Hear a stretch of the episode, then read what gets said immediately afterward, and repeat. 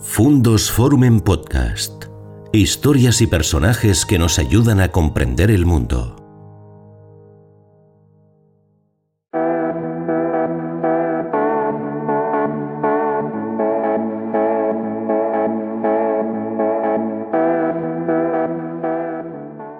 ¿Qué tal amigos? ¿Cómo están? Me alegro mucho de saludarles de nuevo en un nuevo encuentro aquí, en nuestro canal Fundos Forum. Esta propuesta de innovación cultural en la que nos permitimos aportar encuentros, diálogos con personas, con personajes que nos aportan muchas cosas necesarias en este mundo tan complicado, en este mundo post-pandémico. Hoy vamos a hablar de periodismo y lo vamos a hacer con una periodista. En ese concepto eh, clásico del periodismo, alguien definió un periódico como 100 gramos de historia por 10, por 10 peniques, aunque es verdad que todo esto va evolucionando tan rápido y hoy por hoy hay periodistas no tanto que cuenten el presente, antes de que sea pasado, sino que cuentan en presente el tiempo futuro antes de que el tiempo sea pasado. Y esa es una de las características de nuestra invitada de esta tarde, que por lo demás cuenta que cuando era joven ella era adversa a los teléfonos móviles, no quería tener móvil. Y de hecho tan es así que se aprovechaba de la agenda de los teléfonos de su madre, sabiendo que sus amigos sí tenían teléfono móvil y de, ese modo podía comunicar con ellos de un modo más, más tranquilo sin tener que llevar un smartphone consigo, aunque finalmente se ha convertido en una de las grandes expertas en este mundo de la comunicación vinculado con la tecnología.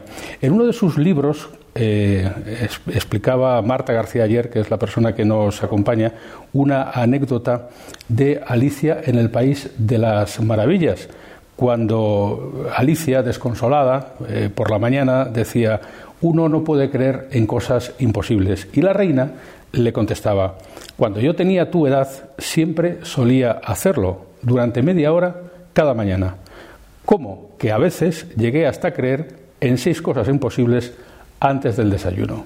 Y eso que era imposible, y es que nuestra invitada de hoy no se dedicara a los teléfonos móviles cuando ella no lo quería, se ha hecho realidad. Hola Marta, bienvenida. Hola Ignacio, encantada de estar aquí. Empezamos la entrevista contando mis uh, oscuros secretos, no sé cómo la vamos a terminar. pues desde luego esto no es ningún secreto porque en realidad Marta es una persona que ha contado siempre su vida. Ella es de ascendencia leonesa por parte de padre y por parte de madre y hemos podido seguir las eh, evoluciones profesionales de una persona como tú que por decir algunas cosas muy rápidas sobre su trayectoria y sobre su biografía es licenciada en Humanidades y Periodismo por la Universidad Carlos III de Madrid, máster internacional en Política Europea por la Universidad Bath del Reino Unido. Actualmente trabaja en el Confidencial, trabaja en Onda Cero con más de uno, con Carlos Alsina y además eh, colabora con Antonio García Ferreras en Al Rojo Vivo de la Sexta. Tiene un currículum envidiable con innumerables premios, pero sobre todo es una autora de éxito, que tiene muchos libros y todos ellos, por lo menos cinco ya, ¿no, Marta? Bueno, el quinto no ha salido todavía, me tienes que dar un, tiempo. pero eh, lo imprevisible, que es, que es el último, eh, fue el, cuarto título ya. Sí, sí. Marta cuenta en presente, como yo antes explicaba, el futuro. Aunque leí en el Confidencial una crónica tuya no hace mucho donde ponías de manifiesto con motivo de la caída de Facebook y de, WhatsApp y de todo el entorno de, tecnología de Facebook, la debilidad de este mundo, como que estamos en un mundo que aparentemente es maravilloso y mágico, pero que puede desaparecer en cinco minutos. Eh, la verdad es que una de las grandes transformaciones en los últimos años con respecto a esta tecnología que nos cambia la vida del mundo conectado que, resulta tan fascinante y que a mí, la verdad, me da mucho juego en los libros, sobre todo cuando la comparo de dónde venimos, del siglo XX, ¿no? Y cómo, cómo ese mundo conectado lo cambia todo, empieza a ser sonar cada vez menos maravillosa.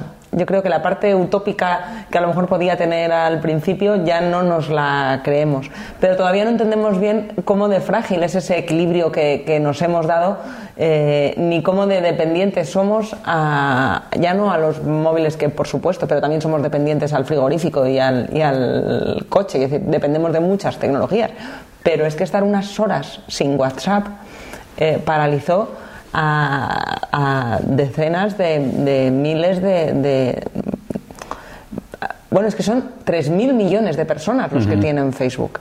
Y de WhatsApp no solo dependen los comentarios que escribes con la familia, es que hay negocios enteros que dependen de eso, eh, tratamientos médicos que dependen del WhatsApp. Hay en países en los que decir Facebook es decir sinónimo de Internet y si se paraliza, se paraliza la vida, porque cada vez es más difícil diferenciar entre cuál de nuestras vidas es digital y cuál de nuestras vidas es, es offline. ¿no? Cualquiera que tenga un hijo adolescente sabe que ya las nuevas generaciones, las que no han vivido el mundo sin Internet, el mundo antes de Google, ya no lo diferencian.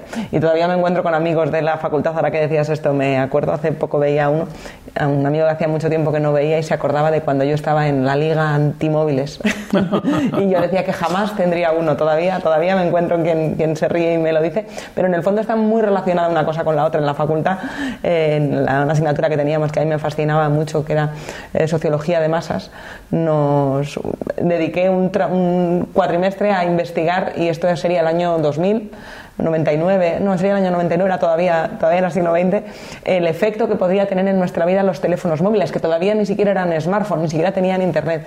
Y, y, aquella, aquella investigación de hasta qué punto nos podía cambiar la vida, cuando en realidad parecía que no era más que un sustituto de las cabinas de teléfono, no parecía que fuera a cambiar mucho más.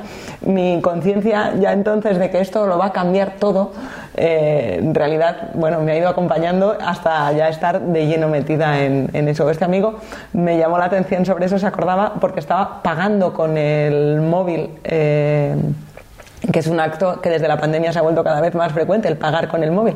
Y te acordarás, Ignacio, eh, de cuando presentamos el fin del mundo tal y como lo conocemos, eh, y tú me acompañaste en alguna de esas presentaciones hace unos años, todavía había muchos escépticos en, las, en la sala de si el, el, dinero físico llegaría a desaparecer, que era un capítulo de aquel libro, que el, el, el teléfono sustituiría el dinero físico. Y ahora mismo ya me encuentro con muy pocos escépticos de que eso vaya a suceder más pronto que tarde. Sí, era el fin del dinero tal y como lo conocemos, el fin del trabajo, el fin de la conducción.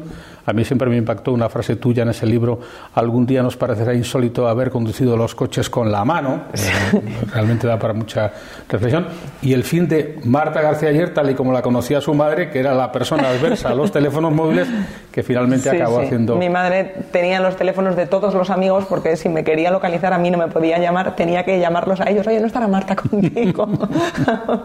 era muy cabezona. Luego cuando empecé a trabajar como periodista, eh, fue cuando accedí a tener un teléfono y fue por trabajo, no, fue por, no, fue, no fue por otra cosa que porque ya estaba trabajando en la agencia F, en, en F Radio, y en aquel momento el tener un teléfono ya dejó de ser un acto eh, voluntario siquiera, sino como trabajando como periodista ya no pude escapar a ello más tiempo.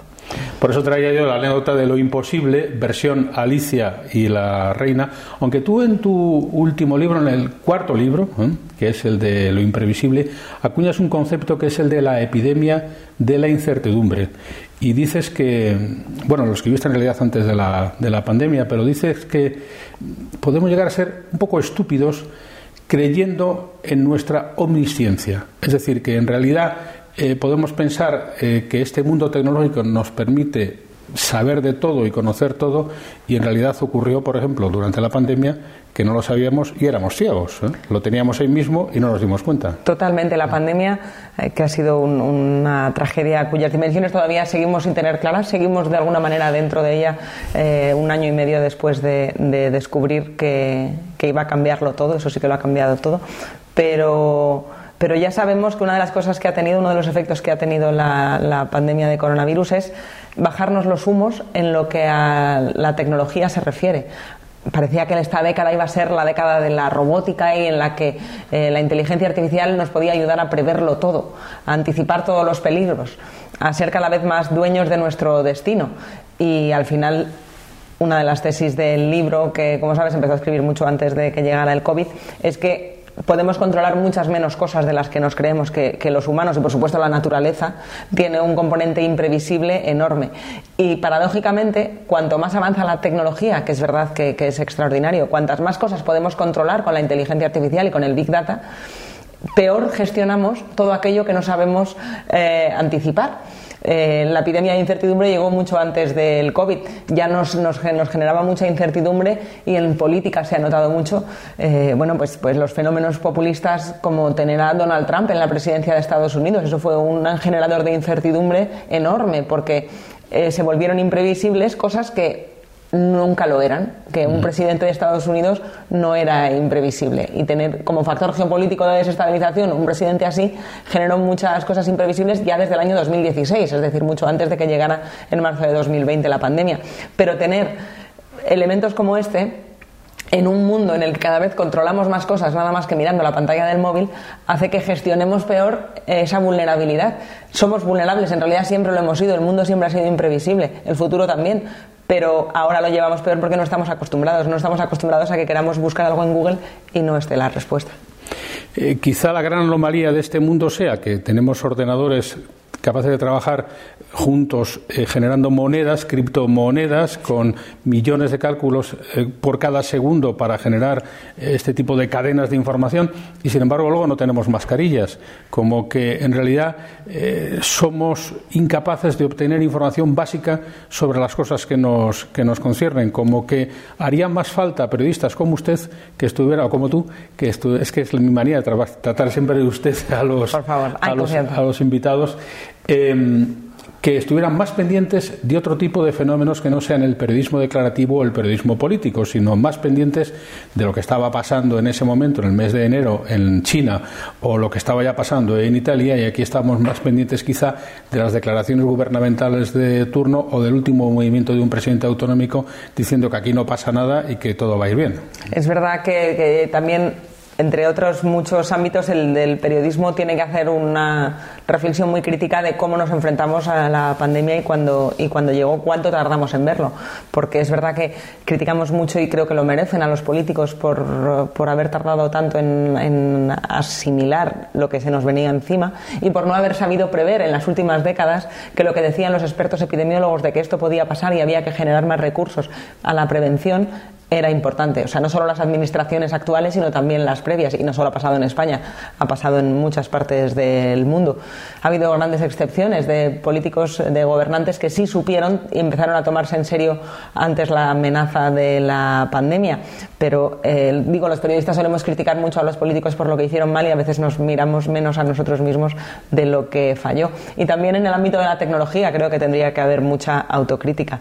Si se han dedicado todos los recursos que hacían falta a tecnologías que fueran realmente útiles e imprescindibles en la vida o estábamos ya entrando en una gama de frivolidades enormes para eh, ponerle el último píxel al selfie en vez de bueno pues pues aportar tecnología realmente útil.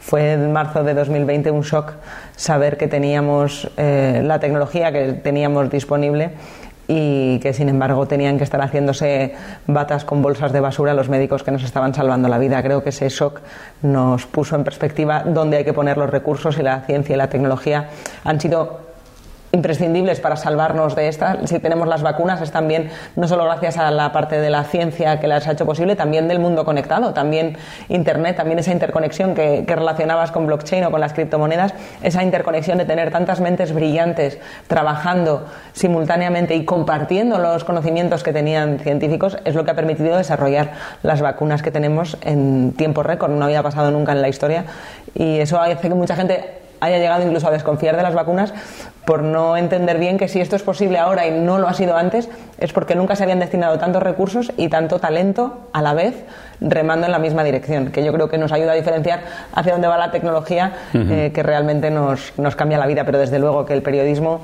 eh, tiene, que, eh, tiene que revisar mucho la credibilidad que le dio a las fuentes oficiales cuando ni siquiera las fuentes oficiales no creo que estuvieran ocultando información, es que no entendían lo que venía encima. Y dar credibilidad a alguien que no entiende lo que está pasando no ayuda, desde luego, a que el lector o el oyente lo entienda también. Pues vamos a hablar un poco del periodismo, de su situación, de su coyuntura y de sus propias dificultades, porque estamos en ese momento, ¿no? ¿Tú crees que eh, va a llegar el día en que el periodismo sea o el periódico o el producto del periodismo sea el último producto gratis de la sociedad de consumo y que eh, los consumidores se den cuenta de que hay que pagar sí o sí para obtener información de calidad? No, no, ¿no te parece que eso ya está pasando?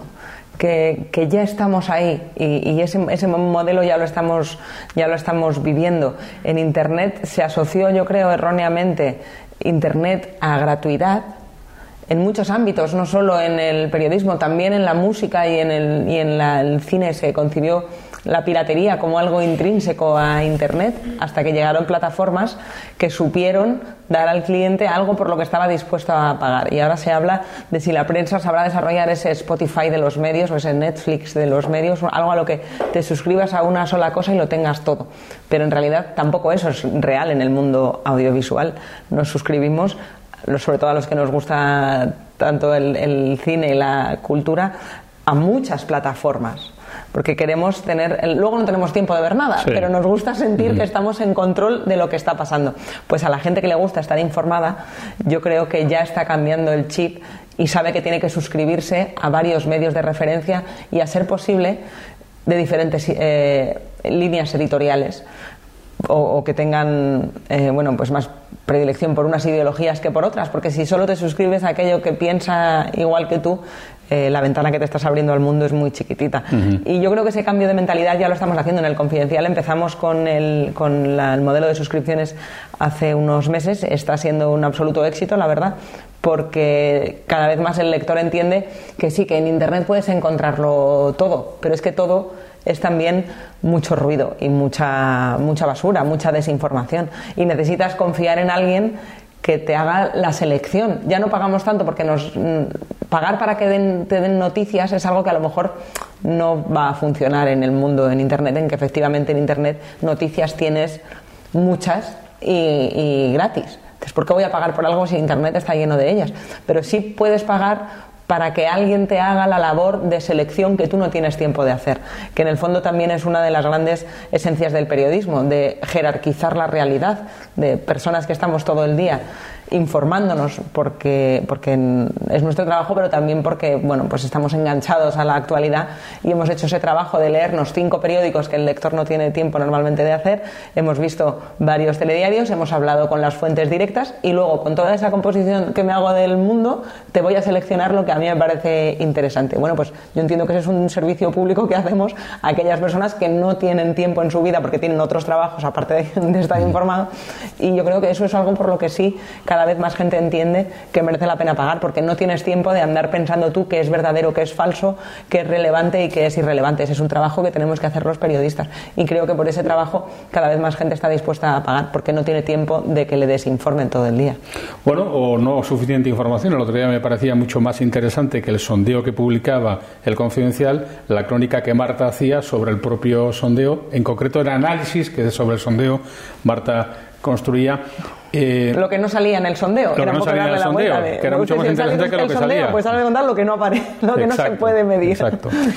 Y a eso es a lo que te voy. Eh, ¿Tú crees que el periodismo de análisis y de opinión va a ser reconocido más o menos pronto en España como un periodismo de más futuro que el que tenía en el bien entendido de que hay otras fuentes que te aportan información que no son exactamente eh, medios de naturaleza profesional. Hay mucha gente que puede ver las noticias en el Facebook, en el Twitter, en la tele o en la, o en la radio, pero que luego cuando vaya a un medio eh, digital eh, quiere encontrar un plus adicional que no tiene en, digamos, en, en, la información en bruto. Yo creo que esa parte del, del sosiego, del análisis, del criterio, de, vale, ha pasado esto y ha pasado esto otro, pero ¿qué significa? ¿no? Esto, ¿Y esto cómo me lo tengo que tomar?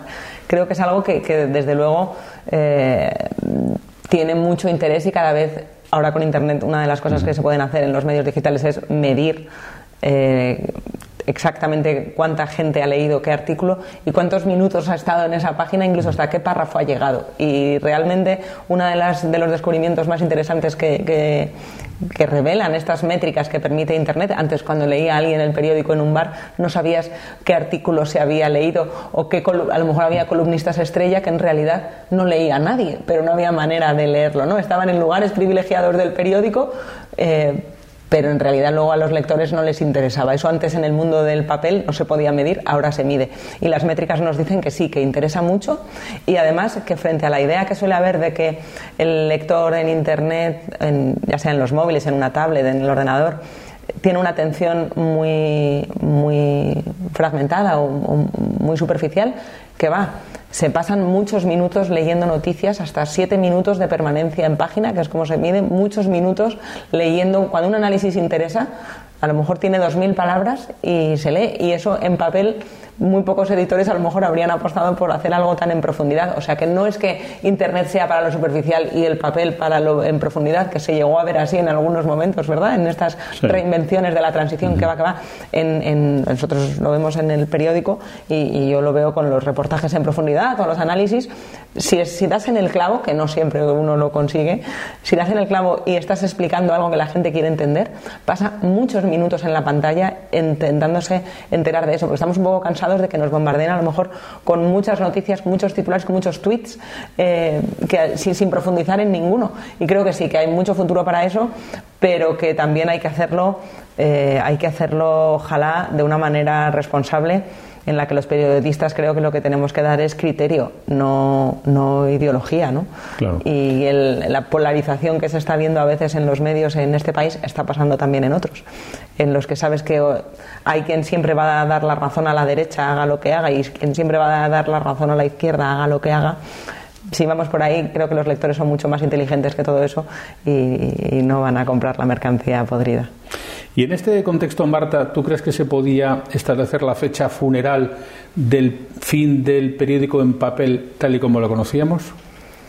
Bueno, esa, mira, ese capítulo nunca lo incluí en el fin del mundo tal y como lo conocemos. El fin del papel nunca lo puse porque no se vislumbraba en las tendencias de lo, que yo podía ver con los expertos y mucho menos del libro, que goza de muy buena salud, eh, ni siquiera de los periódicos en, en papel. Ya han cambiado, yo creo, los periódicos en papel en los últimos años y lo que, lo que nos dice la tendencia actual, sobre todo en un momento, en, en, un mes, en octubre de 2021, hemos visto nacer un nuevo periódico en papel, eh, el periódico de España. Eh, ¿Quién nos iba a decir que en 2021 veríamos nacer un periódico en papel? A mí me parece que tiene una función el papel todavía en la sociedad que tiene más que ver ya con, lo, con la imagen y con el la imagen que transmite un nuevo medio de comunicación diciendo que se imprime en papel seguramente sea su mejor campaña de marketing para diferenciarse de otras muchas páginas web. ¿Cuánta gente va a ir al kiosco a comprar ese producto físico?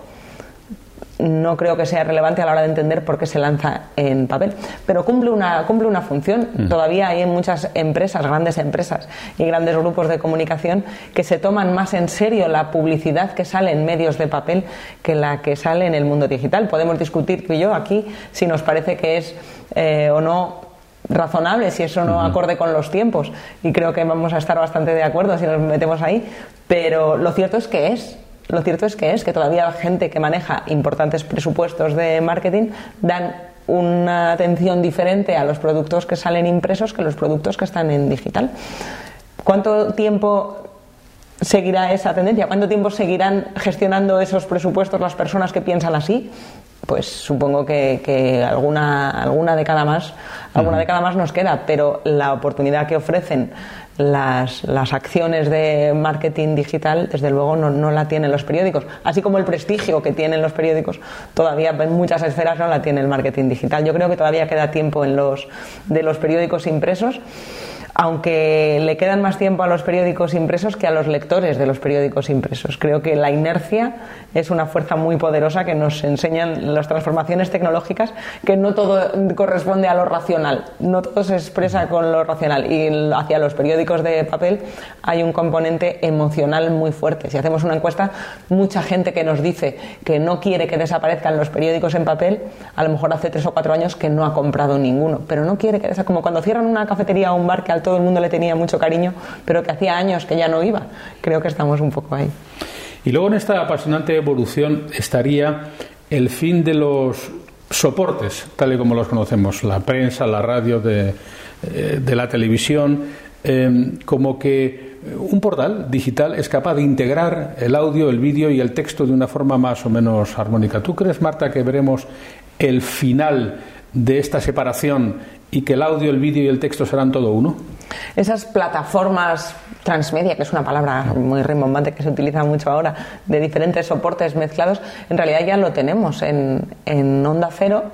Eh, se puede escuchar el programa de Alsina, se puede ver el monólogo de Alsina, se pueden también eh, bueno, interactuar a través de las redes sociales con esos, con esos programas, o sea, ya está todo mezclado. En el confidencial tenemos las noticias escritas, pero también hay podcast que, que, de alguna manera emulan lo que la radio lleva haciendo mucho tiempo, pero lo encapsulan, lo empaquetan en, en, productos de, de, corta duración.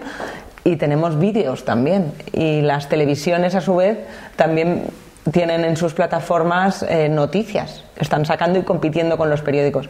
Ya lo tenemos todo mezclado, pero eh, todavía creo que le queda mucho tiempo a, la al origen de, cada una de esas plataformas, a la televisión cuando aquello sea eminentemente visual, a la radio cuando quieres enterarte de lo que está pasando en ese momento y establecer además una conexión emocional que pocos medios tienen, ¿verdad? ¿Cuánta, cuánta gente seguro que te ha dicho a ti, como me ha dicho uh -huh. a mí, lo mucho que le ayudaba a escuchar eh, durante la pandemia a Alsina uh -huh. con, con, la sintonía del Facciamo finta que, que sí, se hizo sí. tan célebre, porque sabías que todo el mundo a esa hora estaba escuchando lo mismo. Sí. Y eso tiene una fuerza muy importante, uh -huh. yo creo. Es verdad que podemos escuchar cualquier cosa en cualquier momento, que eso es una cosa que hace unos años no se podía y ahora sí, y es enormemente poderoso. Y hace que las nuevas generaciones no entiendan que tú pongas la tele y veas lo que están echando en ese momento, en vez de elegir tú qué contenido quieres ver.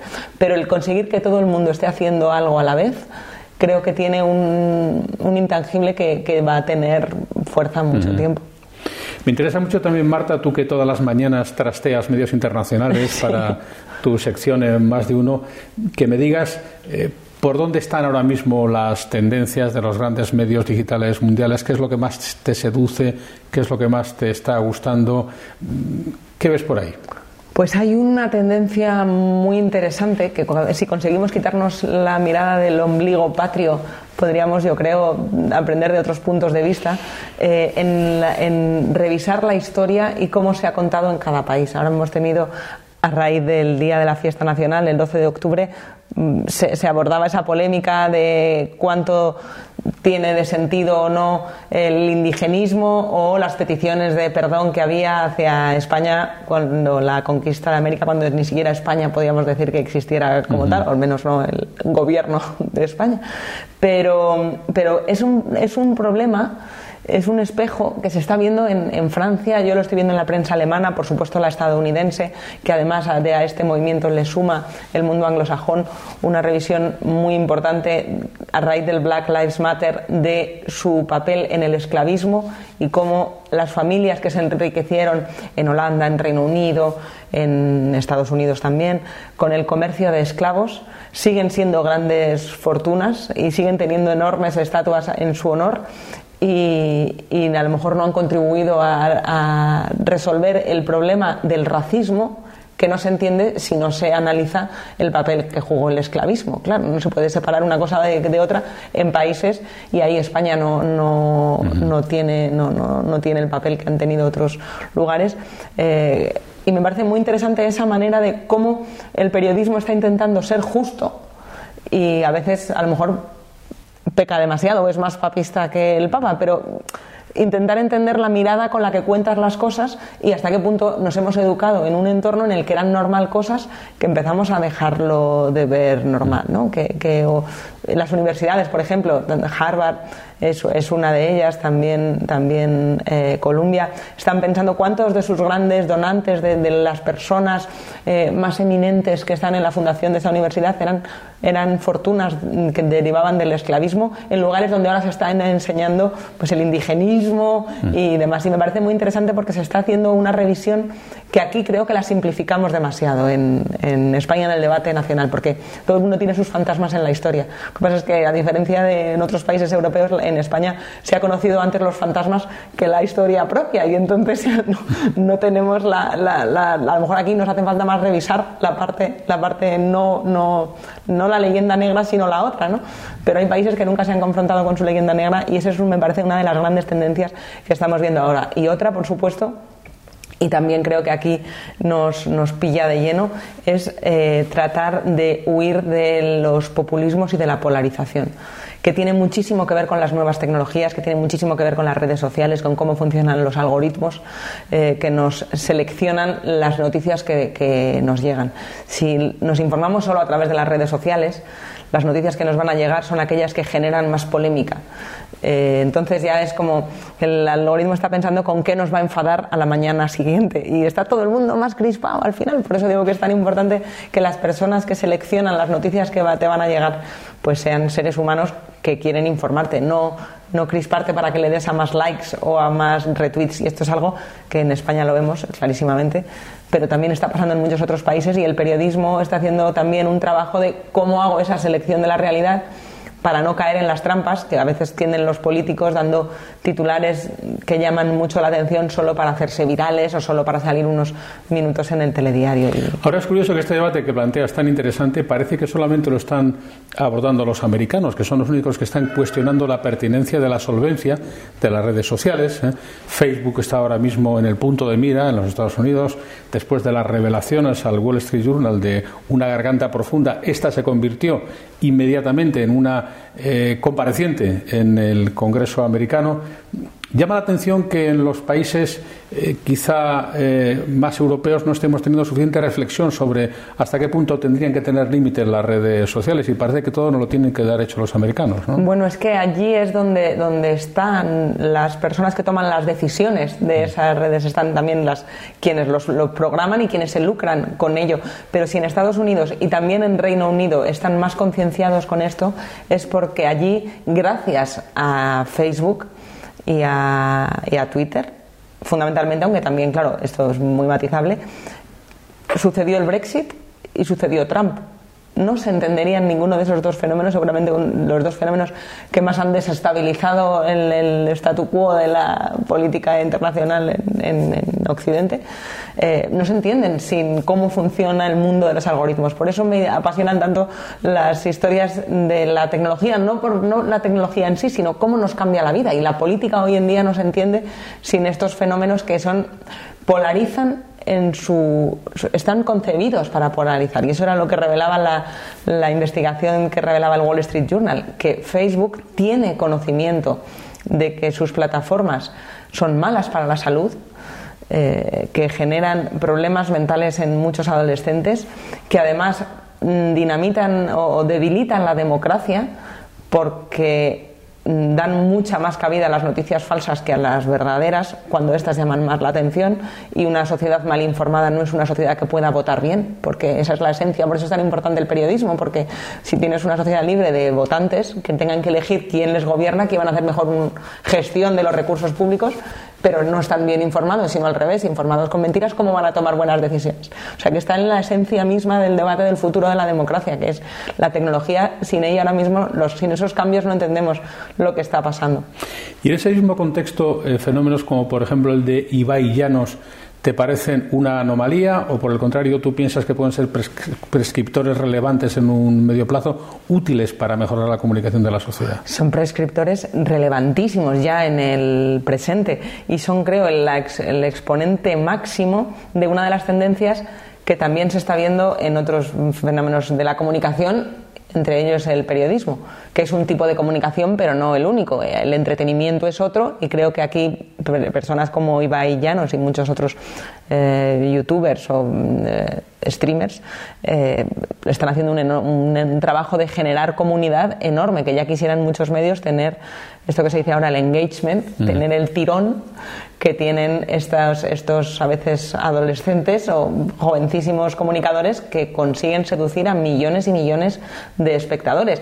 Como fenómeno comunicativo no es, no es el futuro, ya es, es un presente, pero casos como el de Ibai sin duda son el ejemplo extremo o, más exitoso de algo que también se ve en el periodismo y es que los espectadores o los lectores eh, cada vez dan más importancia a la marca personal del comunicador.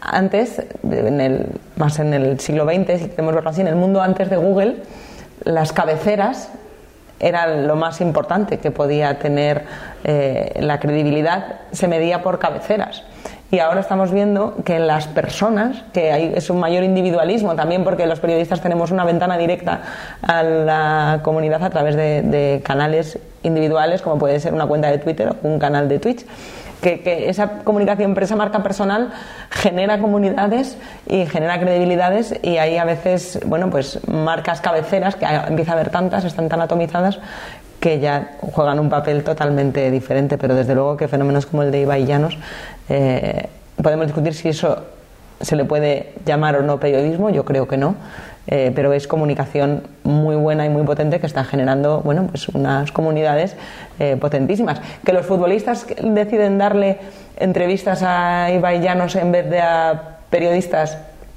Eh, yo creo que entonces hay que enmarcarlo dentro de una acción de marketing, no de una acción de comunicación, una acción de marketing muy exitosa. Y otra cosa es si, si, compramos luego, si a la gente le convence que a, sus grandes popes del deporte solo se les puede acercar a aquellos que ya les admiran y que nunca les van a cuestionar. Ellos no te van a sacar noticias, te van a sacar un rato muy agradable con esa estrella, pero no te van a dar noticias. Ahora, qué interesante lo que dices, eh, Marta, del periodista transmedia, que así lo reputa. Si yo quiero ver a Marta García ayer en la tele, en la sexta, en la radio, en Onda Cero o en la prensa, en la confidencial, normalmente me encuentro la misma Marta, no tiene distintas versiones a tenor del soporte en el que se encuentra. Si uno quería seguir el ataque americano a, Bagdad en los años 80 a través de la CNN, veía a Peter Jennings, pero solo por la CNN. Pero si llega eh, el fenómeno de Afganistán ahora y quiere seguir a Clarissa Ward de la CNN, puede hacerlo en la CNN o la cuenta personal de Twitter de la propia periodista.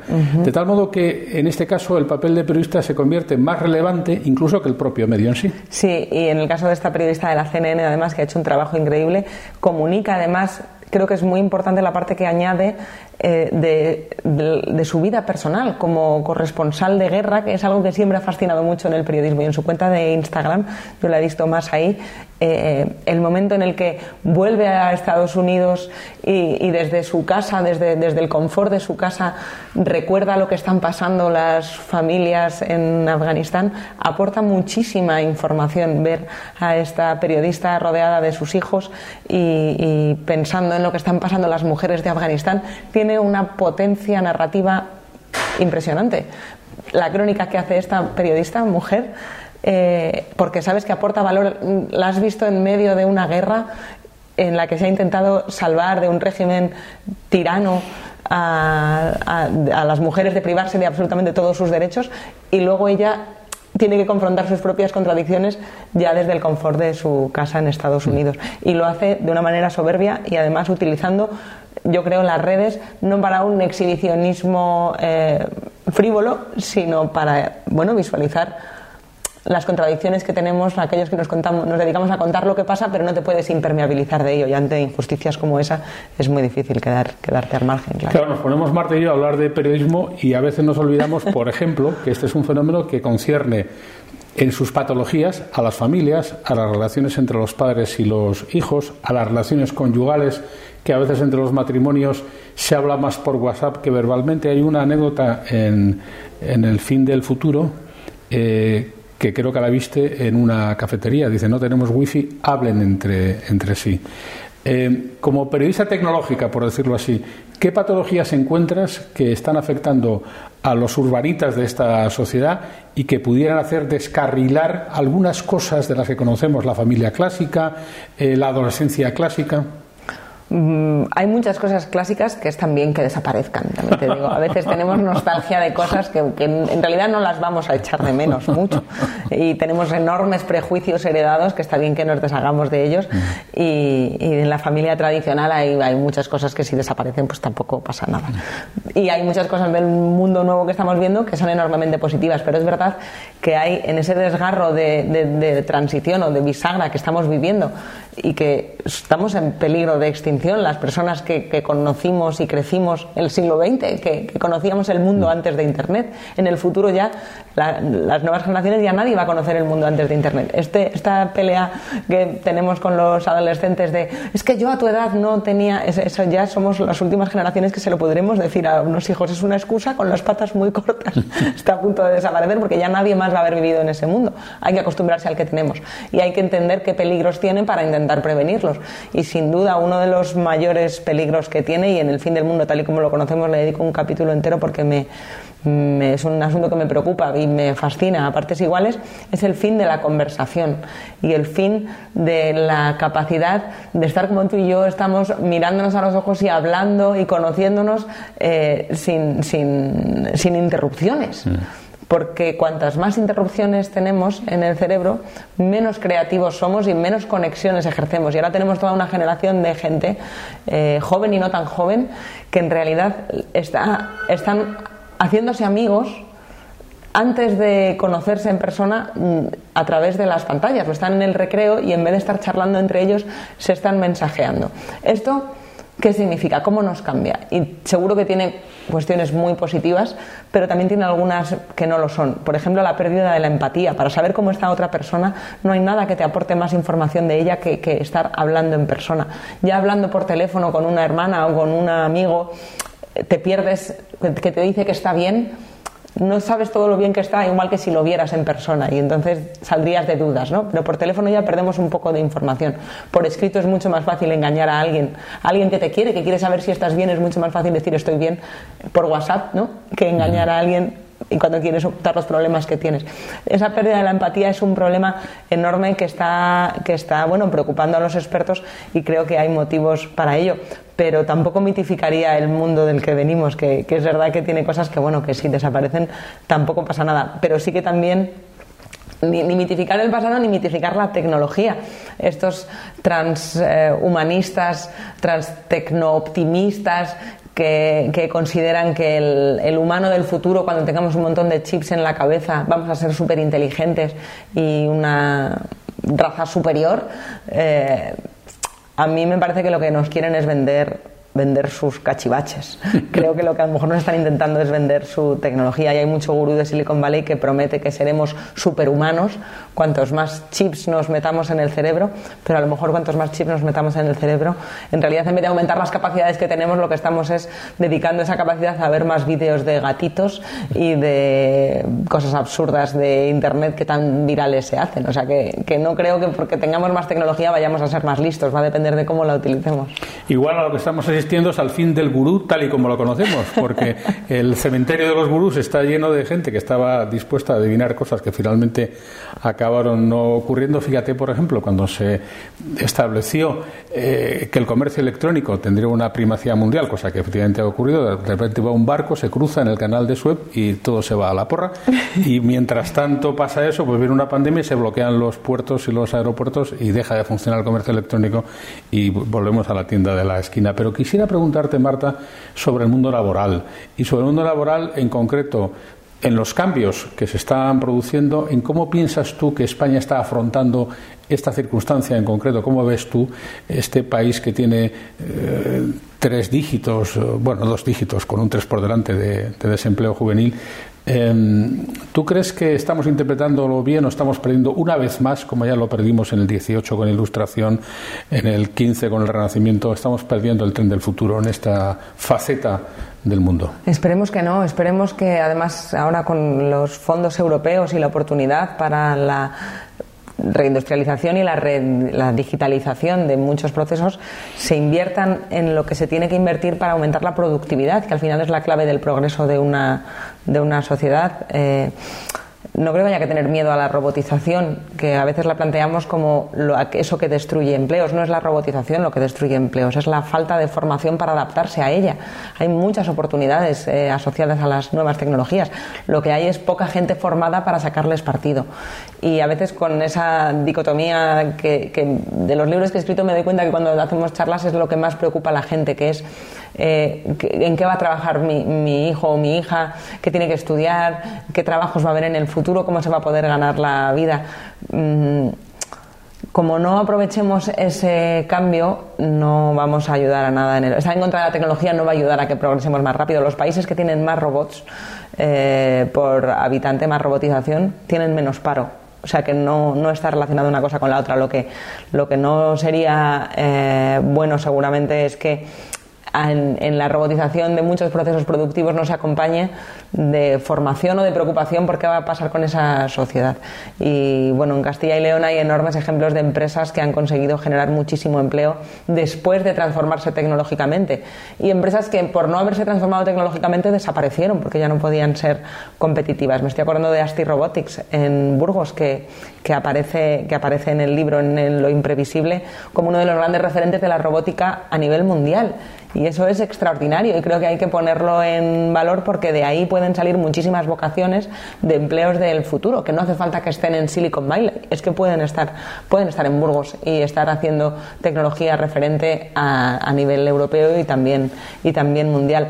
España tiene, un, tiene muchos desafíos enormes. El desempleo juvenil, que roza el 40%, es sin duda uno de ellos. Pero cuando hablo con empresas, eh, me dicen que no tienen, que no encuentran eh, profesionales jóvenes con la capacitación que ellos necesitan. Y es muy difícil formarse para aquello que van a pedir las empresas dentro de cinco años, porque alguien que entra ahora en la facultad, dentro de cinco años va a salir en un mundo que es distinto. O alguien que entra ahora a hacer FP, mm, al mundo en el que salga va, a requerir otras capacidades. Así que al final lo más útil parece que es formarte en, cosas, eh, aprender a formarte en muchas cosas porque van a ir cambiando las vocaciones que tengan. La curiosidad es algo, eh, seguramente la, cualidad más útil que se le puede enseñar a un crío ahora. Un chaval que sea curioso va a poderse adaptar a cualquiera que sea el desafío del futuro. Y nunca han tenido los jóvenes ni los mayores, hemos tenido más oportunidades de aprender cosas, de ser autodidactas. Puedes estar en YouTube aprendiendo a programar un dron o puedes estar viendo vídeos de caídas graciosas. pero la herramienta es la misma que está ahí. La curiosidad realmente creo que, es, lo más bonito que puede tener un, joven, porque si aprende a enseñarse cosas nuevas, eh, yo creo que va a tener mucha más capacidad de adaptarse al mercado laboral. Y no sé si la educación que tenemos, tal y como está concebida en España, incentiva lo suficiente la curiosidad y el, y el aprendizaje para lo que viene haciendo falta. Lo que pasa es que nunca se sabe qué fue primero, si el huevo o la gallina, porque a veces falla la curiosidad del propio periodista por indagar o aventurarse en terrenos que conciernen a estas facetas de la realidad. Tú, por ejemplo, en una época de tu vida profesional eh, fuiste muy activa en el seguimiento de las empresas emprendedoras, de las empresas eh, que generaban actividades nuevas en tus crónicas en la revista de la actualidad económica, eh, pero sin embargo creo que este periodismo que tú ejerces no es un periodismo del que se pueda decir que en España tiene muchos representantes, como que quizá porque las propias eh, empresas de comunicación o quizá porque los propios periodistas no son muy proclives a estar pendientes de esta tendencia, en las sociedades no se ponen tan de manifiesto estas cosas como se pueden poner de manifiesto las divergencias entre Adriana Lastra y Pablo Casado, y llega un momento en que al final no se habla de esto y por lo tanto parece como que no existiera, ¿no? Sí, es verdad que el carril, como lo llamamos, ¿verdad? Entre periodistas, el carril es muy poderoso porque, mm. porque las prisas nos dejan con el tiempo que nos dejan para poder hacer los temas que tenemos. Pero es verdad, es muy cierto que en España le damos una relevancia a las rencillas políticas, a las rencillas menores, al mm. día a día del politiqueo. Eh, muy superior al que se da en otros países. Me preguntabas antes comparando la prensa española con la internacional es mucho menos habitual fuera de España que, aquí, que el periódico lo hablan todo el rato peleas políticas eh, de los partidos del gobierno que en, que en España es lo habitual y sin embargo en otros países hay muchos más, más presencia de temas sociales, de temas económicos, de, asuntos que importan a la gente a la que no le importa la política y no sé, nos lo tendríamos que hacer mirar. ¿Por qué en España hacemos eso? ¿Realmente a la gente le interesa más o es porque es más fácil? Pues es probable que mm, aquello que decía Ford, dice, yo no le pregunté a la gente cuando inventé el automóvil si lo querían o no, porque si les hubiera preguntado me hubieran pedido un caballo más veloz.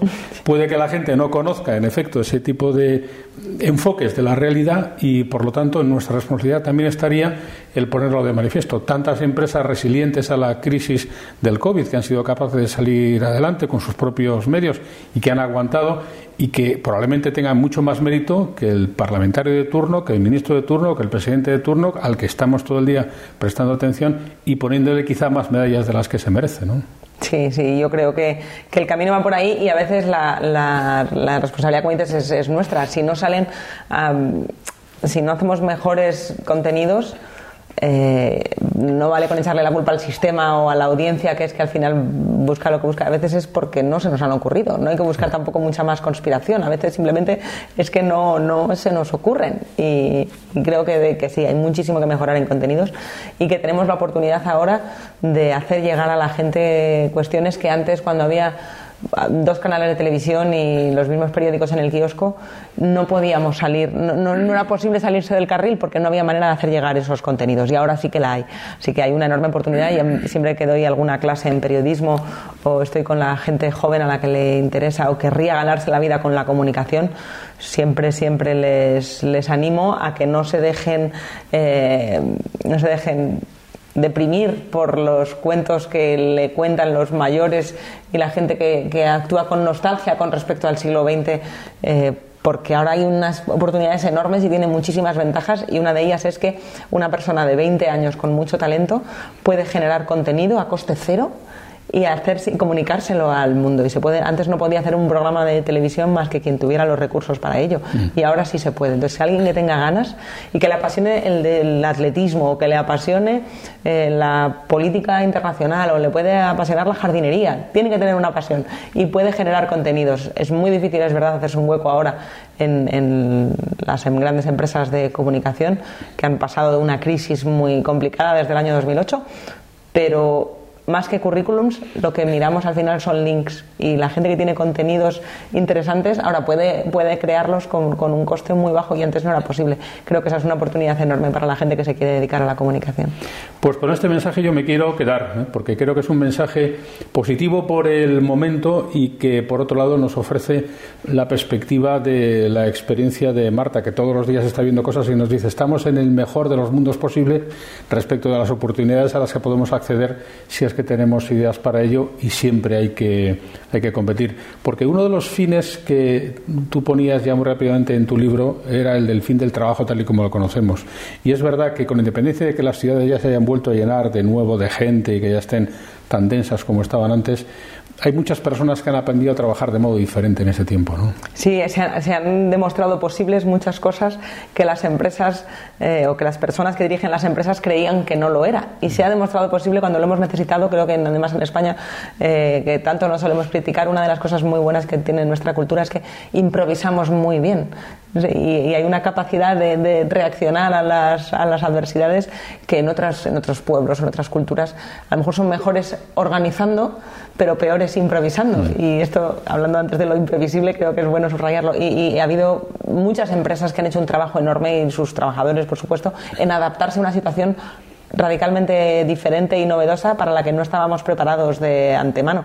Y otro de los grandes cambios, y esto me, lleva también al fin del mundo tal y como lo conocemos y, a, cómo la tecnología nos ha cambiado la vida, eh, mm, recuerdo muchas empresas que en el año 2016, 2017, cuando saqué el libro y cuando estaba preparándome para él, eh, me decían que esto de Internet no iba con ellos. De yo, si, si, yo me dedico a las alfombras o si yo hago paquetería o yo soy taxista que tiene internet que ver conmigo, ¿no? Esto es una cosa que le pasa a las empresas de tecnología y ahora nos, nos, nos, da risa la ingenuidad de una afirmación como esa y no es lo mismo contarlo en el libro de oye que esto que está pasando te interesa, aunque la tecnología te da igual, te va a cambiar la vida. Entonces es mejor que sepas lo que está pasando para que luego tomes las decisiones que mejor, más oportunas te parezcan. Bueno, yo creo que ahora después del COVID y después de que tantas empresas hayan logrado sobrevivir gracias a un simple canal de Instagram o incluso muchas pequeñas empresas y en el mundo rural se, se, hizo mucho y se hizo muy rápido que generaron canales de distribución a través de grupos de WhatsApp por ejemplo, para vender desde, desde carne lechal a, los tomates que tenían de la huerta. Eh, claro, el que estaba trabajando en el campo no pensaba que a lo mejor esto de Internet fuera con ello, pero le ha salvado el negocio en muchos casos. Eh, esto va, va, con todos y entonces creo que, que ahora ya una de las cosas que ha cambiado desde el antes de la pandemia ahora es que ya esto nos lo tomamos en serio. Sabemos que, no hay ningún sector al que no vaya, al que no esté cambiándole y le dé oportunidades, con enormes peligros, que estamos a lo mejor en el mejor de los mundos posibles, pero este es francamente mejorable. ¿eh? Este mundo lo podemos hacer todavía muchísimo mejor de lo que es y para saber poder hacerlo creo que es mejor conocerlo. los problemas. Desde luego yo cuando leo a Marta o escucho a Marta o hablo con Marta siempre salgo más optimista, porque en efecto me doy cuenta de que si lo miras bien son tantas las oportunidades y tantas las posibilidades que nos ofrece este mundo que, en fin, vale la pena pensar que estamos en el mejor de los mundos posibles dentro de la imperfección del ser humano. Aquí, en la Casa de Zamora, que nos ha, nos ha acogido en este encuentro de nuestro canal Fundos Forum, muchas gracias, a Marta García ayer por tu aportación te seguimos oyendo, viendo y leyendo. Eso espero. Muchísimas gracias. Un verdadero placer estar aquí con vosotros. Y gracias a todos ustedes también. Hasta la próxima oportunidad y a nuestro próximo punto de encuentro aquí en el canal Fundos Forum. Gracias por escuchar Fundos Forum en podcast. Tenemos muchas más historias y personajes que descubrir juntos.